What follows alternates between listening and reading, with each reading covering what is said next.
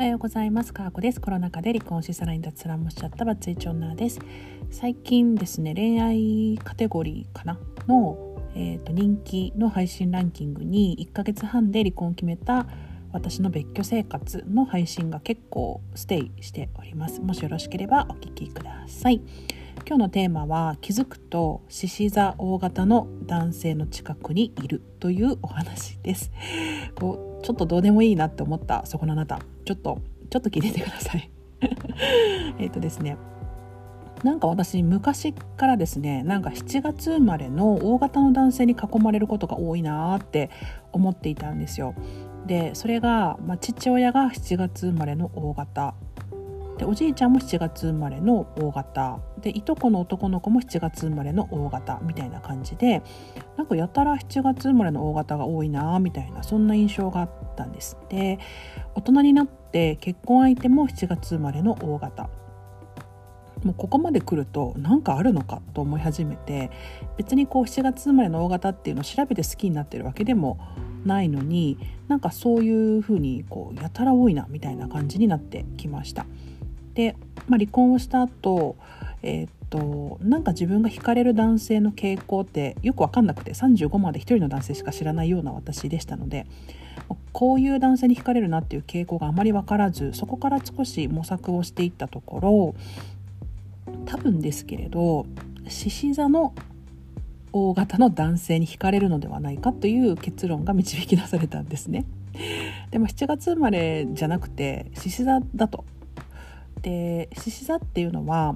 あの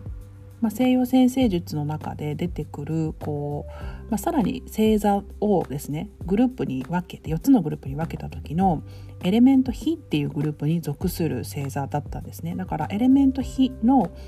えーと、獅子座とりわけ獅子座の男性にの大型の男性に私はすごく惹かれやすいらしいというあの結論を導き出しました。でエレメント火っていうのは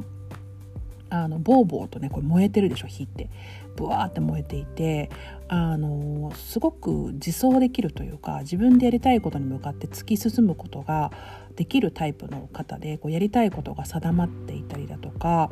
うんと、これをやるっていうことが誰が何と言おうとこれをやるっていうことが定まっている私から見るとねすごくこう自分のやりたいことに時間とお金を使って人生を輝かせることができるそんな素敵な人に見えるわけです。で私はですね大志座というあのエレメント土というグループに属します。で土っていうのは本当に安定志向でとりわけ私大志座で牛なのでまあなんか怠け者なんですベース怠け者なので、まあ、お家でゆっくりしていたりだとかあの本来であれば夫がいてこういろんなことを守ってもらいながらうん安全な場所でうん過ごすとかのんびり過ごすとかやりたいことをコツコツやるとか継続するとか、まあ、そういったことが好きだしあのやっぱり安定こそが第一っていうふうに考えるエレメントなのであの結構、まあ、真逆といえば真逆ですよね。あのお互い形はちゃんとあるしうんと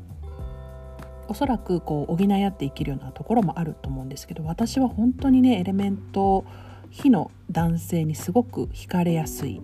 なっていうことを、まあ、しみじみ感じます。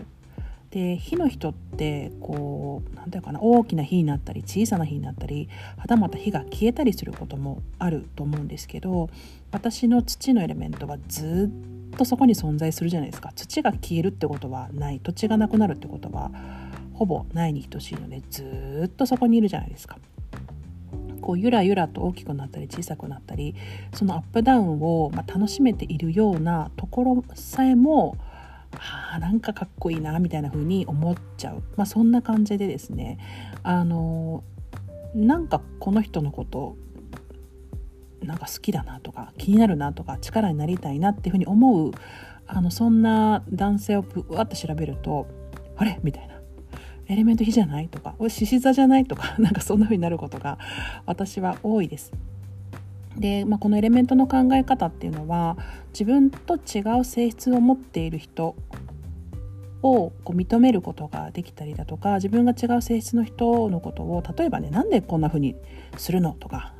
なんでこんな風にしちゃうわけとかって思わずに自分と違う性質を担ってくれてるのだっていう風にあに思うことができるそんな私は便利なツールだと思っています。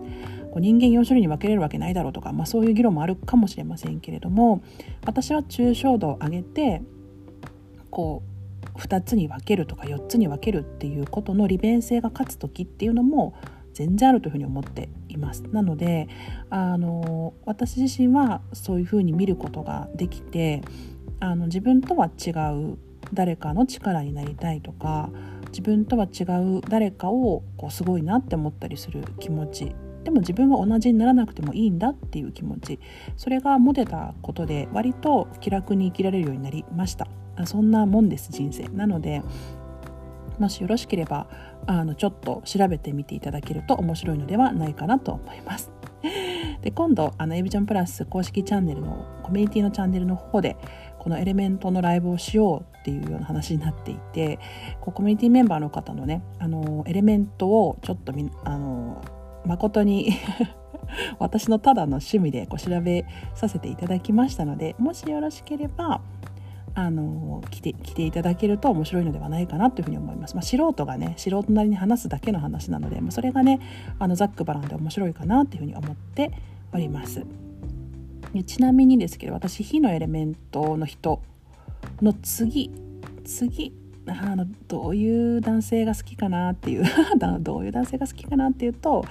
まあ、次はエレメント土の男性がやっぱ好きかなと思いますがやっぱ自分と性質が似てるっていうのが私若干やっぱねちょっと